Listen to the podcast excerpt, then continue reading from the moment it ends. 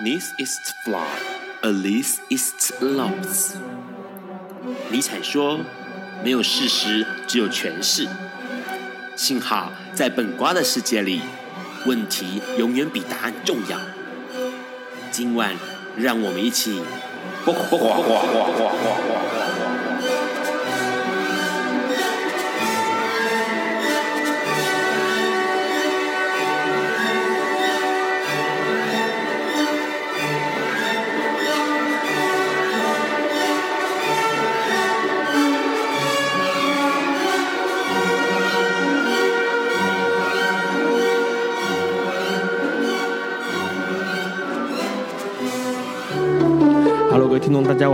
现在是晚上九点钟。你所收听到的是《播瓜笨瓜秀二点零》，我是 Ron。今天要介绍一本书，这本书其实应该哎蛮多人应该看过，或者是看过这个作者其他的书籍。这个作者叫丹布朗啊，大家想说哦，好熟悉哦的名字，但是他的作品的名字呢，最有名的作品名字大家一定更熟悉，就叫《达文西的密码》哦。那丹布朗他这个在这几年。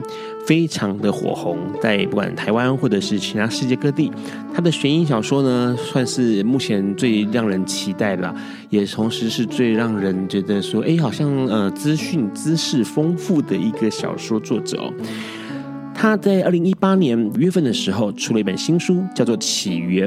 男主角嘞，呃，还是一样，也像是我们的这个兰登教授哦。兰登教授这次要找的这个讯息哦，就是要找跟人类有关系，人类的起源。当然，这一开始的时候呢，就要去讨论啦，因为他兰登教授是一个这个呃符号学家嘛，哦，就是这个在哈佛大学教书的符号学家。整个故事会缠绕的，到底人类是有由神创造出来的。OK，还是有这个真正的生物推推那个生物学这样推论啊，演化一路过来的哦，这是这本书要讨论的内容。那这本书呢，其实被很多的外媒、外国媒体说是非常非常的厉害的一个作品哦，同时也是《达文西密码》的续集哦，黑白指明是直接是续集了。然后像是在这个《时人》杂志里面就直接提到说，这个这个兰登教授的这个呃主要的这个。脉络啊，是要解开宇宙的谜题，然后同时呢，也被这个《今日美国报》提到说，这个小说极具娱乐性，同时呢，会让很多读者看得很开心哦。《泰晤士报》甚至说，这个书迷不会失望哦。美国的 BBC 甚至是要说到说，这个小说里面观察入微，而且研究透彻哦。其实很多人读过丹布朗的书都知道，他会用了这个调度非常非常多的资料，可能是关于历史的，可能是关于建筑的。呃，可能是关于这个地理的，可能是关于这个呃宗教的或者符号的，哦，让整个小说里面充满了各式各样的知识，跟各式各样的用知识来解谜的过程哦，这是一个非常非常看了让人很过瘾的地方哦。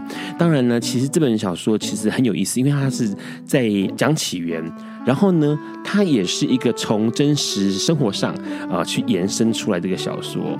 因为其实早期呢，他的这个作品，当然最很多人知道就是《数位密码》这个小说，它是在一九九八年的问世的一个小说。在《数位密码》里面呢，其实丹布朗其实就说，他说灵感来自于他还在高中教英文的时候啦，就是那时候的早晨，一九九五年的时候早晨，呃，美国特勤局突然跑到这个丹布朗的学校，然后带走了一个学生哦，那。丹布朗他就觉得很奇怪啊，为什么这个特勤局会把学生带走？然后后来原来是这个学生好像涉及了危害国家安全的事情哦。原来只是因为学生前一晚上在 email 里面抱怨了对政治的不满，同时呢也还想说想要干掉当时的总统克林顿哦。那隔天这个特勤局就出现了。那丹布朗看在眼中，他当然觉得很奇怪啊，一九九五年一个 email。前一天晚上发生的事情，然后隔天特勤局就上门来逮人哦，这个感觉起来好像这个呃。以前我们这个台湾的白色恐怖，跟这二零一八年中很大家都知道的孙安佐的事情哦，大家一起想错话，可能立刻就会被盯上哦。那这个事情就让丹布朗去思考，呃，关于数位时代，关于科技这个事情，是不是跟人性或者跟社会有互相的影响？所以他就写了一本《数位密码》。同样的，起源这个故事，这个小说灵感来源也是来自于生活。那主要是因为这个小时候，因为他的父亲是数学学者哦，那他对于这个科学或者数学是非常非常的严格要求的。他的父亲、老爸甚至是每年那个圣诞节的时候会设计谜题，让小孩子去找谜题，找到礼物这样子。那母亲则是虔诚的基督教徒，他一直。听过，当然让你深信基督教里面提到的亚当夏娃等于人类的起源这件事情。不过呢，在这个丹布朗小时候九岁的时候，参观了波士顿科学博物馆的过程当中，他看到了进化论的展览，然后同时这个颠覆了他过去。一直认为亚当夏娃等于人类起源的这个认知，哇，这挫折很大。然后重点是他这个隔天还跑去问他的老师，还有问他的牧师说怎么回事，到底是进化论是对的，还是亚当夏娃是对的？牧师回答他说。好孩子不该问这样的问题啊、所以丹布朗就把这个事情给记住了。同时，在二零一八年写了《起源》这个小说。那丹布朗其实过去这个我们都知道，他的小说的销售跟丰功伟业是相当惊人的哦。比如说，举个例子来讲好了啦，呃，这个《起源》的小说，它的 original 手刷版就是英文的手刷版，就两百万册。两百万册哈，然后《达文西密码》呢，它的系列小说跟电影已经创造了二十亿的英镑营收哦，英镑哦哈。那他的这个小说在目前全球总销售册数已经突破了两亿本。然后他有一个养成一个习惯啊，他的小说虽然数量本数没有这么多，但是问题是销售量这么大，全来自于他小说结构跟内容的扎实哦。然后每本都很厚哦，他是每天早上四点就起床写作，一直写到中午。然后写作的过程当中，每一个小时只会休息六十秒钟。这六十秒钟呢，他会做做运动，伏地挺身、仰卧起坐。然后呢，他跟这个呃起源的里面的未未来的学者一样，都有一台这种电动车电动车，特斯拉的电动车哦，可以显现说这个呃作者他其实对于未来。对于科技这件事情，是抱持着开放的心去面对这件事情的，所以他能够在他笔下产生很多让人觉得哦，好像超乎了我们现在这个年代，呃，二零一八年、二零一九年这个年代所能想象的世界。在这个世界当然就变得非常的迷人了，因为大家觉得哦，好像跟未来或者是连接到历史是有关系的。所以在我们都可以看到《达文西密码》用了很多我们可能既知，但是又可能可以开发出或者是探寻出更多解读方式的线索，来推展整个故事。这也是丹布朗厉害的地方啊！当然呢，其实有一些人喜欢丹布朗，当然大部分就是。读者是很多的，他但是你有看到一些，让你有看到一些对于丹布朗这一本小说起源，抱持一些比较疑惑的地方，比如说哦，他越来越重视在描写场景哦，很多人会戏称啊，说这个丹布朗的小说很像在看旅游手册。啊，他会很详细的介绍每个博物馆、每个古迹、每个建筑物。那有些人觉得说啊，看着好腻、好烦哦。然后同时也有些人觉得说啊，故事张力好像不是那么的多了。但是问题是，其实很重要的一件事情是在目前这个年代，厉害的侦探小说或者悬疑小说的作者减少了。但布朗其实一直维持着大量的生产文字。大量的生产小说的过程当中，其实让我们大家看到很多让我们无法想象的世界，然后这个世界是令人充满了期待跟好奇的。待会晚一点要跟一个来宾聊一件事情，可能跟起源也有关系，因为他的事业跟起源是有关系的。在这个之前，我们先听这首歌，这首歌是苏打绿带来的《我好想你》。大家晚安，我是能盛星工厂的玉怡。每个人的生命就像海浪一样，有起也有落，开心的、悲伤难过的，遇到悲伤难过的事情，才是展现一个人生命的强度与韧度的时候。但是无论如何，我相信保持心灵的单纯，就会永远都充满着阳光。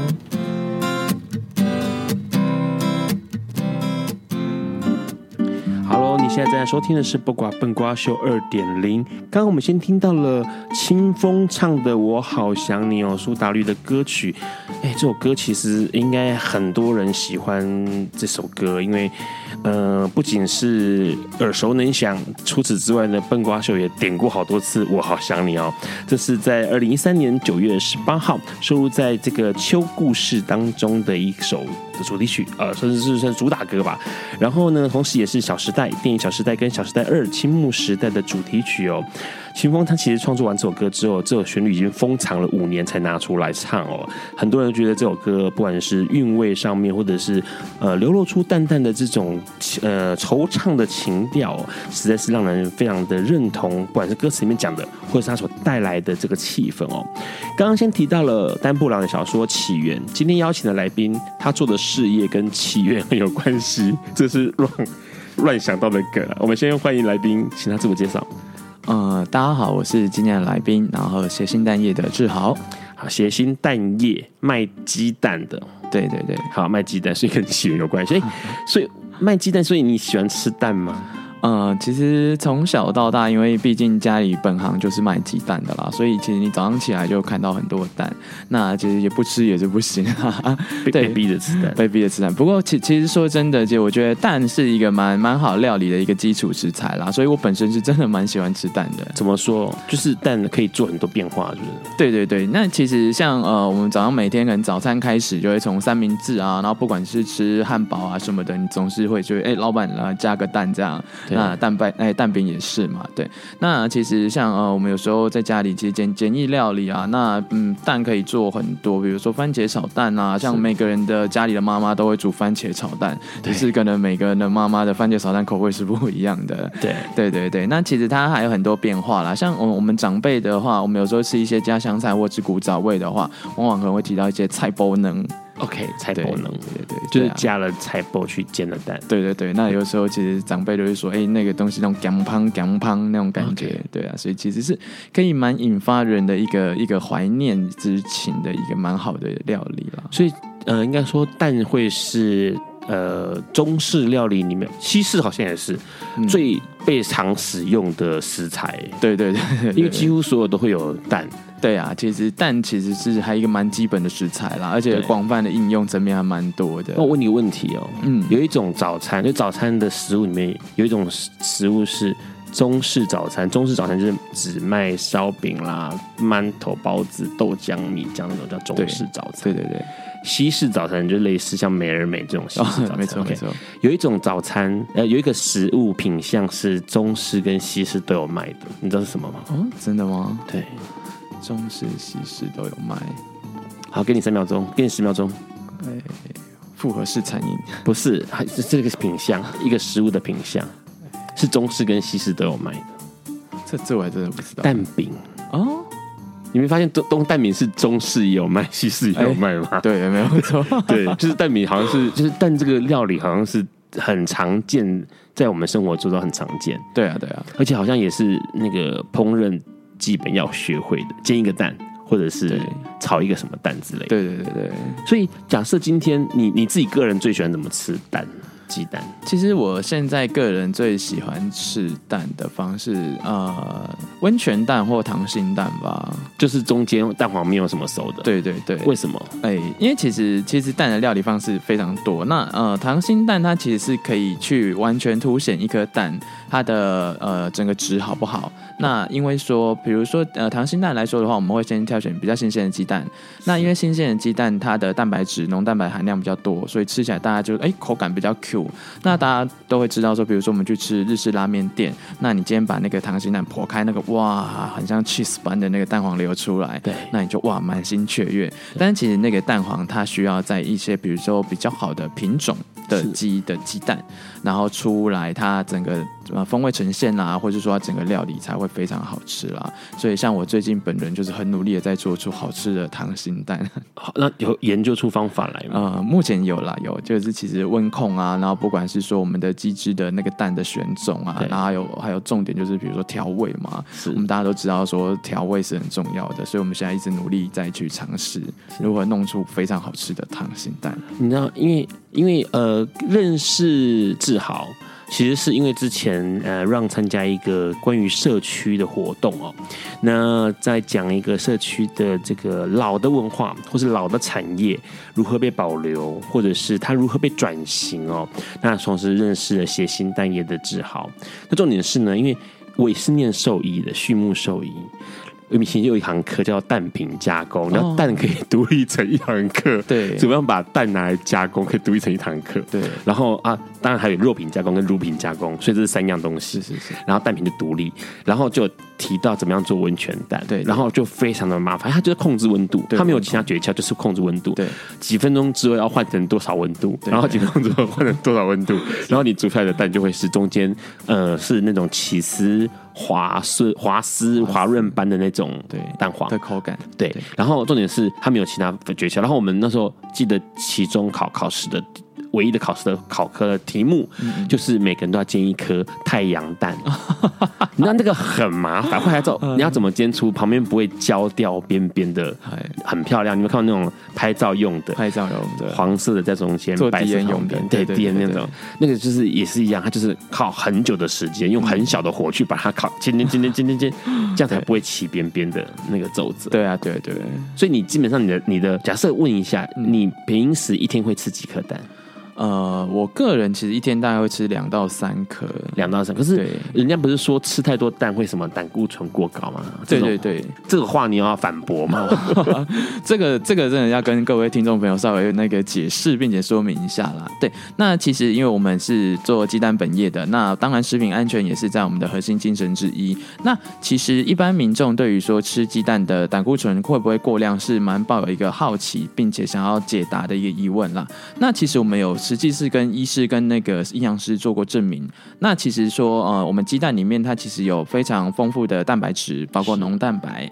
那蛋黄里面有非常丰富的氨基酸，那甚至我们讲的那个胆固醇。但是其实胆固醇它有分好的胆固醇跟不好的胆固醇。是对，所以其实鸡蛋你吃到摄取的是好的胆固醇，它其实会对你的身体是有正向的发展。是对对对。那如果像那种坏的胆固醇，比如说油炸品啊，那甚至是其他比较不好的那个，就尽量少去摄取。是对，所以其实一天其实。其实你的身体状况是允许的情况之下，然后一天吃两三颗其实是没有关系，是对，所以基本上呢，大家不用担心吃太多鸡蛋会怎么样。而且重点是还有一个以前在念书一定会念到的，因为我们会念到生物化学，然后这种所有的关于食物的反应，因为我们必须要了解人。跟了解动物，对。对，因为动物吃东西吃了什么，会不会有效的转换成肌肉，会转换成肥肉，对对，影响畜产这件事情很有关联性，所以我们必须要念。重点是，其实很多人都不知道胆固醇。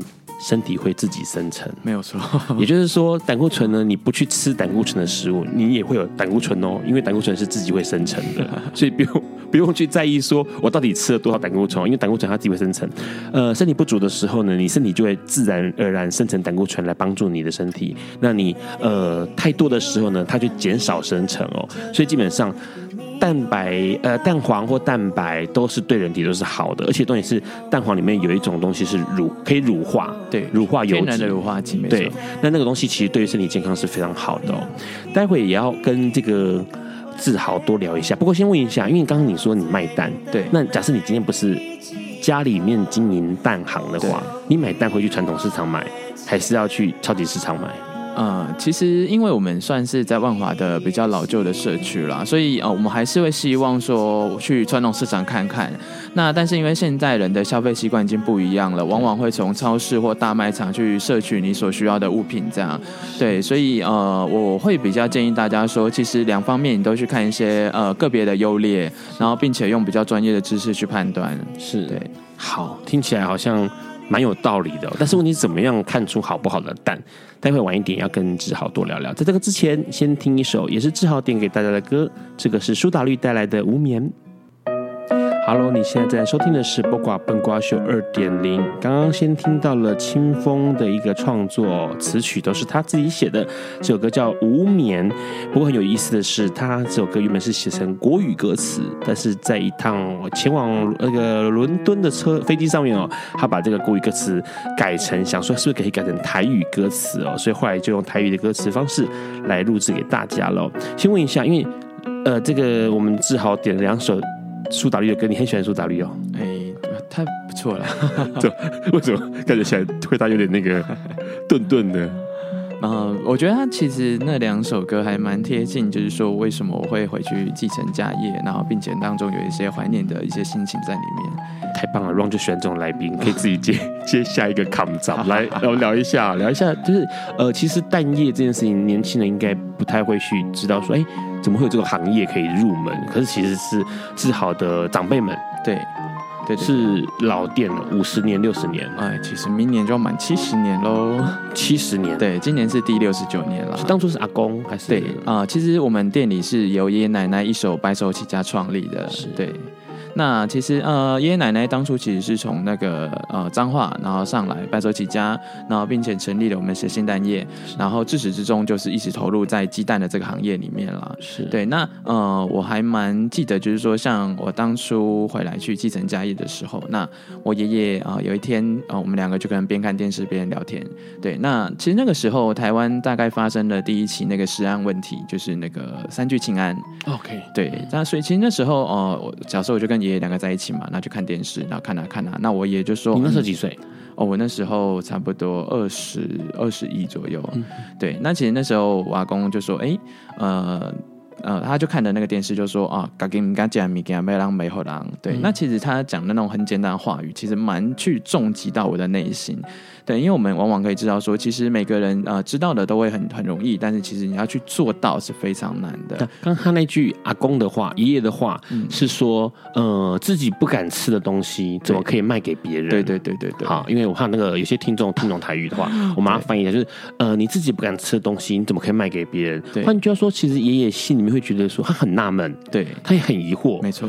呃，再翻过来换过来说，就是爷爷心中的概念是啊。过去我们做生意，或者是在卖吃的的时候，不是自己敢吃、自己爱吃的，对，才跟别人分享，才卖给别人嘛。对对对，所以他很疑惑这个新闻。哦，他超级疑惑，他觉得说，哎，我们其实做生意就是凭良心，像我们真的是提供给亲朋好友啊、周边邻居，其实你用这个心情，然后才继续延伸，这才是从商的一个道理啦。是，所以他当时看到那个新闻是非常的不理解。是。对对对，然后那个时候他冲击到这句话，冲击到你。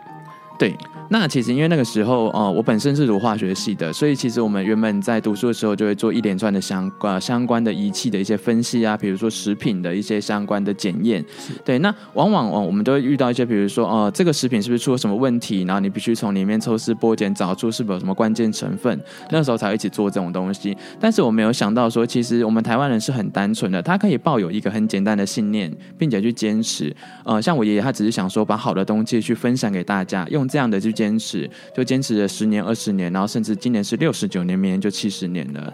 对，所以我当时的冲击是觉得说，哎，其实人心里都会有一块善念，只要你去坚持你的核心的价值，就会走出你自己想要的道路。这样，所以那时候其实是呃。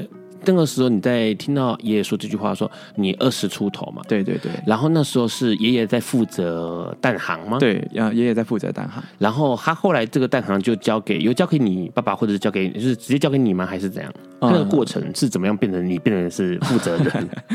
对，那那其实这个这个过程也想要跟各位听众分享啦，就是说，呃，像我们刚才一开始说到说，其实蛋业是台湾比较传统的行业，是那所以其实年轻人一般来说是不会对它有兴趣的，那甚至是不会去接触它的。那因为我的身份背景比较特别一点，我小时候因为家里做生意，所以比较忙一点，所以是爷爷奶奶带大的。对，那因为蛮多的人会好奇说，哎，怎么一个二十几岁的小伙子会想回去继承这种老店，那甚至是传统产业蛋呢？那其实，在我大四的那一年，发生了一件蛮冲击我的事情，就是说，哦，其实呃，写信蛋业也有爷爷奶奶创立。那原本呃，爷爷奶奶就是说，我会觉得说，哎，你们会一辈子陪伴在我身边，那并且他是一个家庭，一个店里的支柱。是。对。那其实，在我呃大学四年级那一年，我奶奶她在一夕之间，她在睡梦中她就离世了。对。那其实那个时候，对于我一个二十出头岁的年轻人，是一个非常大的冲击了，好像自己的妈妈就突然离开了。嗯。对。那所以其实那时候。候心里是抱着相当的不舍，然后并且非常对人生非常的错愕啦。那呃，当当时非常混乱的时候，那就看到我爷爷，其实对于他来说，他才是最难过的，因为陪伴自己好几十年的老伴就这样离开了。对，那可能那时候每天就看我爷爷一直一直哭啊，一直难过。那其实那时候内心是非常的不舍。那你会觉得说，哎，长辈他其实呃，他们之间的爱是非常的强烈的。是。那那个时候，原本大学四年级啊，做人生规划的时候，那原本其实是说想说从化学产业去做一个就职的一个工作。对，那后来其实因为这样的缘故之下，所以我那时候呃比较天真啦，想说呃，既然这间店已经支撑了好几十年了，那今天呃。爷爷他年纪也大了，是否需要照顾？所以那时候心里很单纯，想说：哎，那我就两个原因，一就是说，呃，我回去继承家业，可以去守护爷爷一辈子努力出来的一个成果，一个店家。那另外一方面是说，哎，既然我继承这个店家，我就可以每天陪陪他，看看他，至少可以待在他身边。那不管怎么样，我觉得陪伴是相当重要的。对对，那所以那时候其实一开始没有想太多啦，因缘际会的关系，就回到了写新单业，然后工作，并且去做继承。是对，可是呃那时候你是完全因为小时候虽然只有看大人们在忙对蛋行的事情，你自己并没有参与嘛，就偶尔打打零工，偶尔沾个酱油，对，就是帮帮忙一下这样。可是对，当你接手了之后，是不是有很多东西要从头接触啊？对对对，其实呃，就像刚才那个乱哥说的，就是说小时候其实家里都是蛋，你。白天起来就看到很多蛋，但是往往你不知道说，比如说我们蛋其实有分很多种不同的品种，很多种不同的颜色，牧场来源它是怎么样饲养的，所以一开始其实就是蛮多东西不懂啦。何何况我又是化学体系出身的，是对。那其实那个时候我也我也抱有相当多的疑惑，想要去解惑。那那时候我爷爷就跟我讲说，哎，因为你是哦，我是台北出生的孩子，那往往你可能对于一个世界你还没有那么大的了解，纸上谈兵的情况之下是没有办法让你去那么透彻的，所以。他就说：“哎，那这样治好啊？那哦，那我就联系那个中南部的牧场啊。你明天开始就下去，你去那边住个一阵子。你什么东西都不懂，我们就实地土法炼钢，把它搞懂，把你所有的疑惑都跟牧场主人请教，知道说这个蛋怎么样出来的，怎么样生下来的，我们用什么样的环境饲养，我们用什么样的饲料去照顾它。对，然后后来慢慢慢慢去累积，才知道说哦，原来蛋其实是非常多学问的。所以你就是跑到。”中南部的牧场去住，对，就是来去牧场住好几晚，是是，它是呃是一个鸡蛋呃蛋鸡场吗？还是说，呃对，其实因为我们蛮多种品相，所以其实一个一个品种的鸡就是一个牧场了。所以我那时候其实真的是在外面像像个那个餐风露宿，要住好多个 不同的场去住，就对，对对对，去了好几个地点，然后就问很多不一样的问题，这样。所以那个你一个人，你爷爷没有陪你去。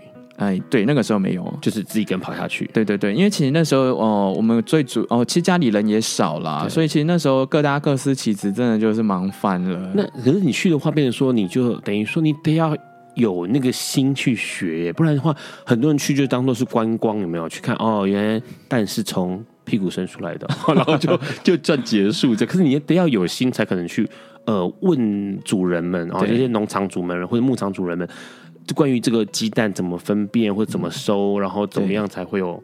你那时候得要有很有心才行嘞。对，其实那个时候就是一个跟意志力的挑战啦。因为我其实一开始呃那时候还很年轻的时候，面面临一开始去中南部牧场最大的问题是说，其实牧场主人会觉得说，你一个台北城生哎台北土生土长的小孩，对你跑来牧场，你到底要做什么？他其实也很害怕，想说，哎，你来到底想要干嘛？他其实内心也相当惊慌啦。是但是我那时候认为说，其实台湾的畜牧业其实是非常的辛苦的。对，那。其实他们每一天都在第一线服务，那三百六十五天都在照顾自己的机制，像照顾小孩一样。是对，所以我那时候是跟他讲说，如果我今天继承了这个蛋业，其实对我来说，它不是一间店，它是一个责任。是，那我并且可以在我的店里去把你们如何去。努力的一个历程，你们怎么样去照顾你们小孩？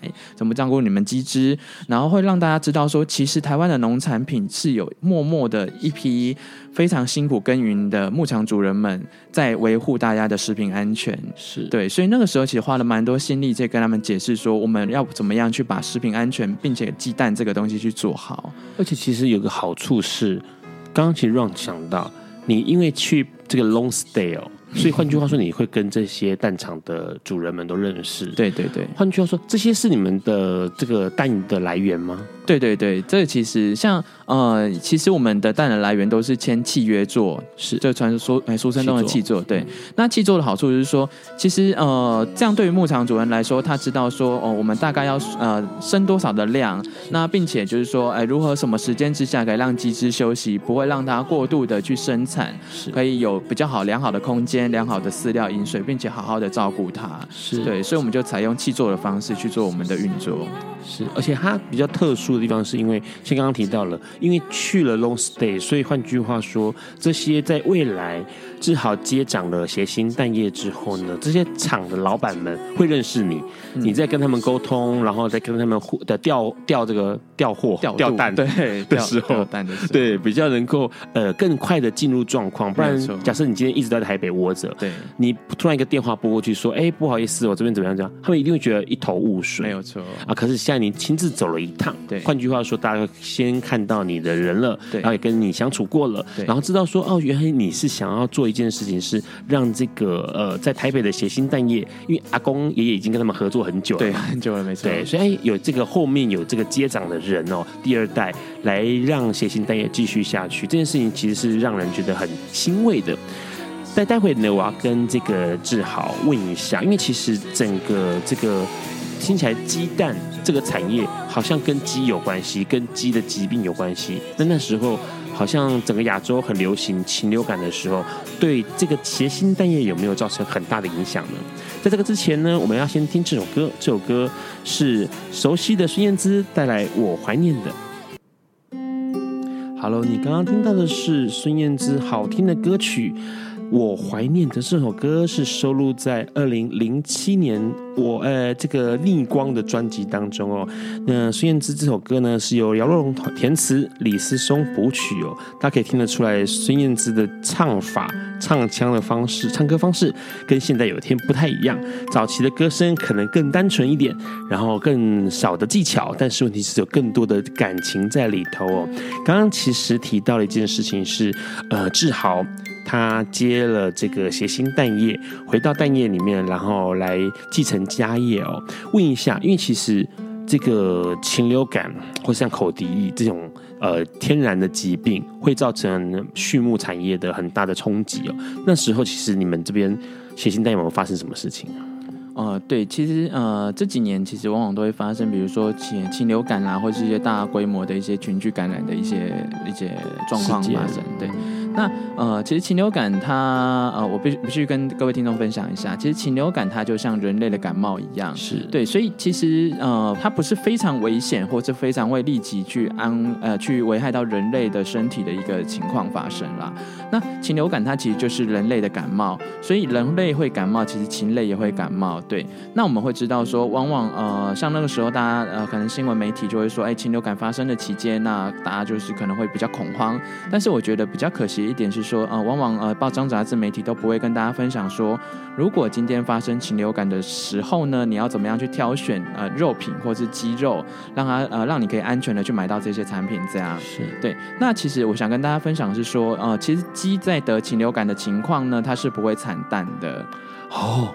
就是苦吧？可能很多人想说，哦，原来是这样哦。好，鸡在得到禽流感的时候是不会产蛋。对，没有错，是对。那因为它的原因是说，呃，其实鸡在得感冒的时候，它其实身体的状况非常的差，它甚至没有那个体力，所以我们就会知道说，人感冒都会请假在家里赖床了，那何况是鸡呢？所以鸡其实在呃得了禽流感的同时呢，它就会做一个休息的动作，它会做一个复原的动作，所以它是没有那个能量、那个体力去产蛋的。所以，所以没有禽流感蛋。这种东西哦，基本上是不太可能啦。好，对，如果真的有的话，也是那种非常畸形的蛋，在出厂之前，他们就会直接整批去销毁了。OK，所以基本上这样听起来是禽流感对于鸡场是有影响的，对，但是对于蛋还好。哦、呃，其实也会有，因为我们知道说台湾是一个比较呃稳定去做一个畜牧业产生的一个环境，对，所以如果今天大规模群聚感染的话，大家就会发现说，哎，蛋量开始变少了，那其实少了之后，市面上的价钱可能就会提高，然后大家就会比较买不到。是对，所以其实像呃以前像我们的茄心蛋业长辈怎么样去避免这样的情况发生呢？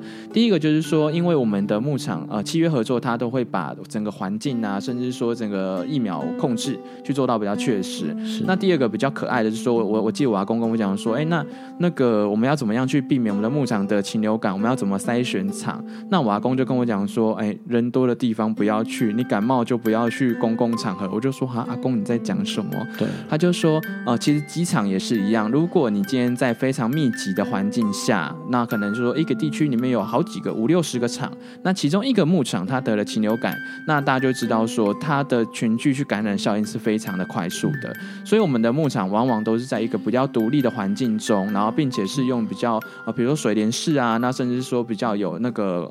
呃，疾病控制的系统的环境之下的牧场，所以我们就比较不会避免说，如果今天有大规模群聚的感染，那连我们的机制都会受到影响。哦，所以说你们这边合作，目前的气作有几家？哦、呃，其实因为我们品种比较多啦，所以现在目前气座大概已经到十五到二十间左右。十五到二十间，这十五到二十间基本上都会处在比较偏僻的地方。对对对，然后可能附近邻近没有其他的厂，这样的话避免到时候大家传染来传染去，比较容易得到这个相关的生物疾病。对，没有错。好，这样听起来很厉害。可是其实协兴蛋业刚刚说到这十五间都是在中南部，对，对，对，就是蛋厂的部分。可是我们店面是在台北市，对，这个万华区。对对对对，的哪一个那个是哪条路跟哪条路交叉？哦，那其实协兴蛋业目前位于那个台北市万华区康定路一百七十二巷二号了。那呃，目前交叉口的话，我们就会锁定桂林路跟贵阳街，是桂林跟贵阳。对，可是那个地方基本上，呃，Run 之前看到它就是一个小小的店面。对对对，为什么没有把它拓展成大店，或者是是因为那个地方原本就是老店的位置？对，其实也蛮多客人到我们店里会会蛮好奇这一点的。那呃，我们的店里的那个 size 啊，大小其实不大，但是那间店它对我们的意义非常的重大。哦怎么说？因为其实那间店。是我爷爷奶奶从南部一上来创立的第一个点。对，所以呃，其实蛮难想象啦。像以前我爷爷奶奶都会跟我讲说，哎，他们一开始创业初期啊，都住在那个小阁楼里面。对，那甚至呃，二代有五个兄弟姐妹，所以以前加起来有总共有七个人是住在那间小店面。你说那个店面的二楼以前有阁楼，以前有一个小，然后全部人都塞在里头，全部人都塞在里头。好，对，那那其实像呃，像其实，在我们那种七年级生的的想象中，其实已经很难想象了。但是其实我们可以相当发现说，台湾人其实有非常大的韧性，即使你在一个比较困境的环境之下，你总还是会有那个动能可以去突破，所以我们后来还是把那个老店的位置整个保留下来。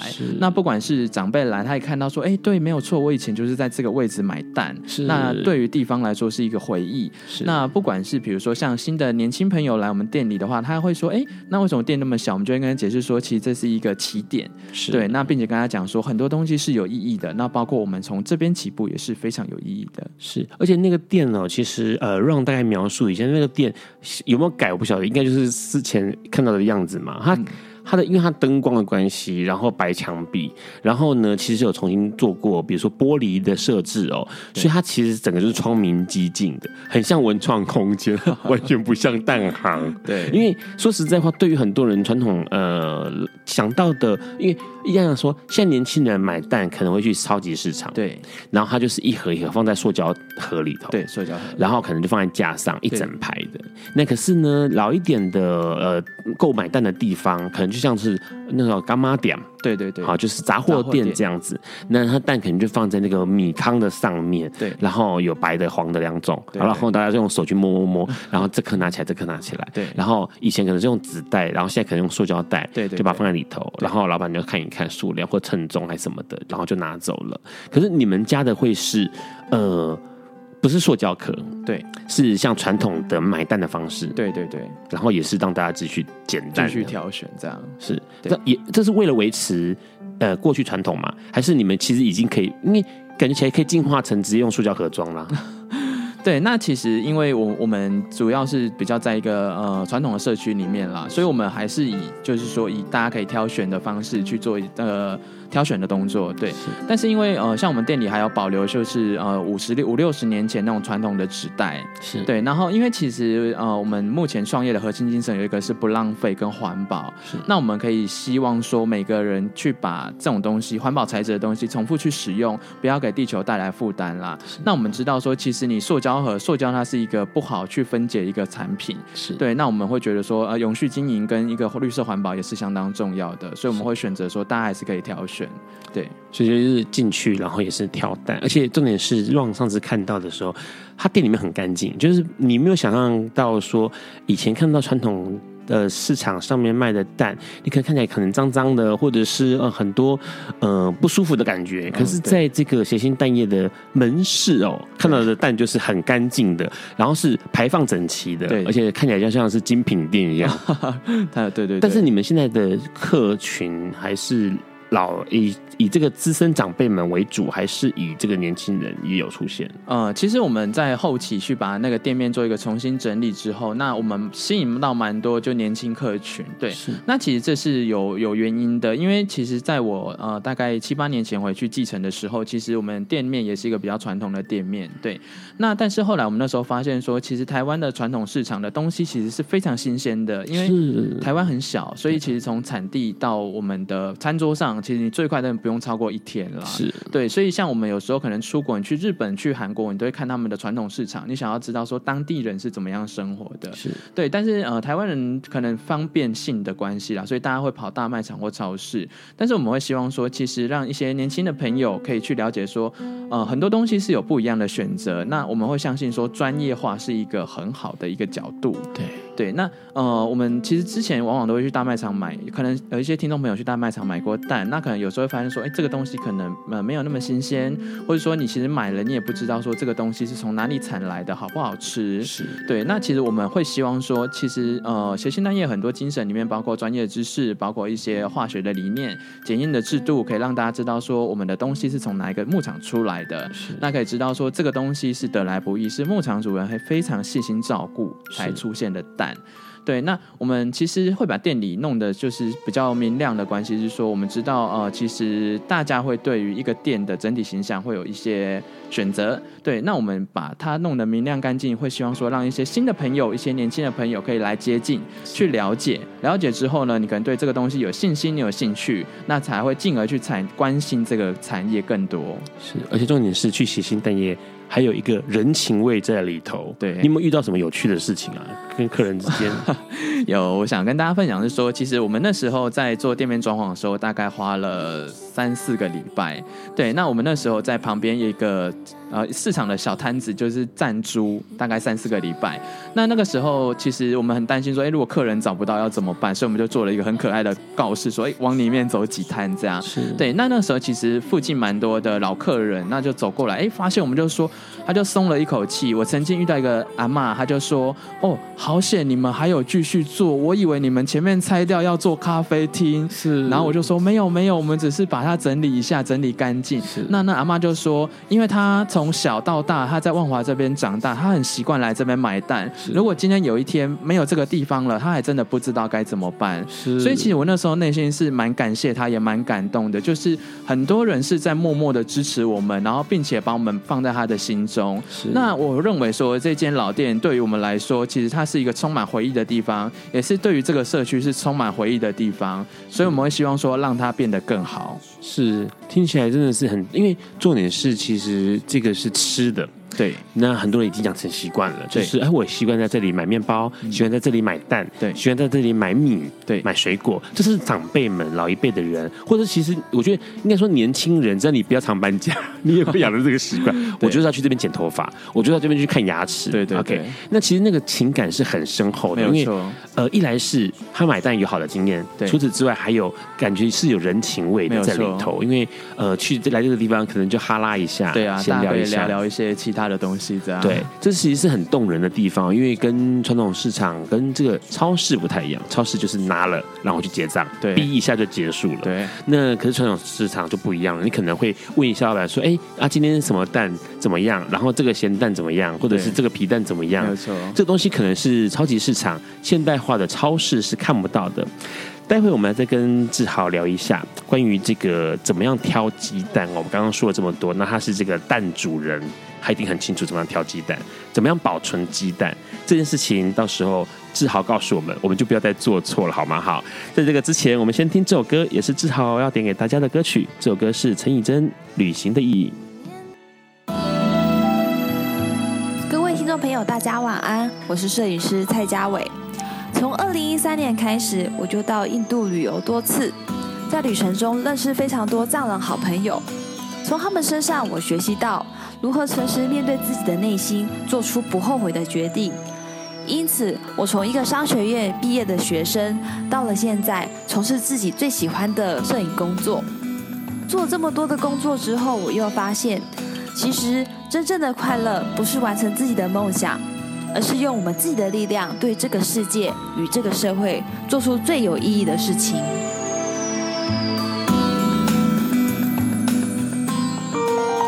Hello，你现在在收听的是《播瓜笨瓜秀》。刚刚听到了陈以贞《旅行的意义》这首歌，是二零零四年收录在《华丽的冒险》当中的一个歌曲哦。呃，这个我们的志豪看起来年轻，但是点一些老歌哎，学生时代就爱这些歌手，是不是？觉得蛮好听的，好，蛮好听的，还是有些想法，哎，跟长辈们的想法，跟长辈们讲，其其实。对啊，其实这些歌都是蛮影响我人生当中一些关键的时候啦。对，怎么说《旅行的意义》这首歌呢？旅行的意义其实是说，呃，我曾经在中南部访场的时候，那其实那时候就是走啊走啊，在田间小路。那那时候其实我我相信每个人在比较乡间小路的时候，可能就会沉淀一下自己的心情。是。那那时候就想说，哎，那我这样一路走来，对我来说，人生的意义跟旅行的意义。是什么样的呢？那并且会想说，如果有一天有机会，我想要跟大家分享我为什么会回去继承，那为什么会想要去守护台湾的本土产业，那甚至是蛋业，那最后是如何想要用化学的一些呃检验资讯去守护台湾的食品安全？是这个是很重要的，因为呃在谐星蛋液的这个粉砖上面，其实就写到了，它就是它的使命是呢，能够。这个用提供优质而且是安心的商品哦。那因为第一代的老板，也就是张武吉先生呢，在民国三十八年创立协兴蛋业的时候，就秉持的要卖自己喜欢吃、敢吃的食物哦，不卖自己不敢吃的东西哦。这件事情其实很多现代商人都忘记了，对。然后也许是忘记了吧，也许是好了，我们比较说不孝商人，可是就觉得哎很可惜，因为基本上这个吃这件事情是每个人每天都会发生的，没有错。那请问一下。刚刚已经很多人在期待要听到这个话题哦，怎么样挑好蛋？对，怎么样挑好蛋？怎么样看一眼看穿坏蛋？对。那其实呃，像我们遇到很多客人啦，客人其实也蛮多会问这个问题，所以其实第一个就是说，我们想要用呃大小来跟大家分享，呃，因为很多长辈其实来店里就说我要买很大的蛋，对，但是我们想跟大家说，其实鸡蛋它在一开始生的时候，它从诶养啊养一只小鸡，黄色啾啾啾到可以生蛋，哎，Ron 哥要不要猜一下大概要多久？只要二十几天，这应该是不太可能啦，对，要十几天呢？其实我们从一只小鸡养到生蛋要六个月，是对，那六个月之后。它就产下第一批蛋，所以肉鸡很快耶，肉鸡二十几年就可以上，哦、就可以宰杀了耶。所以大家蛮常吃肉的。对 对，那其实呃一开始产的蛋是很小了，那渐渐渐渐因为母鸡老了，它的蛋就会变很大。所以我们会建议大家说，其实挑比较中小 size 的蛋会比较好，因为它里面的浓蛋白成分，那甚至营养成分会是比较高的。那如果你今天买到一个很大的蛋，它其实里面水分是比较多的，所以相比之下，它的养分啦、口感就会比较没那么好。所以是它呃有些人标榜说像。比如说像那个牛奶会有什么初榨哦，就是可能是第一榨的嘛。对，然后那个蛋也是呃，这个越早生的蛋，对。呃，它的蛋的品质浓度比较高，对，浓度也比较高，所以它体积看起来比较小，对，它的 size 就很小了，对，哦 okay、所以我们会俗称它是出生蛋啦，出生蛋。但是出生蛋的好有没有比较好好的好处吗？还是说都一样？哦、呃，其实出生蛋它等于说母鸡头一胎它下的蛋，它的其实营养成分会比较浓缩在里面。那我们可以知道说它的浓蛋白成分是非常高的。那浓蛋白其实是会补充人体的蛋白质一个蛮关键的一个。一个物质。是对，所以其实我们会建议说，比如说你家里有小朋友啊，或是长辈，有机会的话可以稍微吃看看。OK，好。可是我阿妈她就说，听完那么多，还有人说啊，玻璃这些叫你抓掉。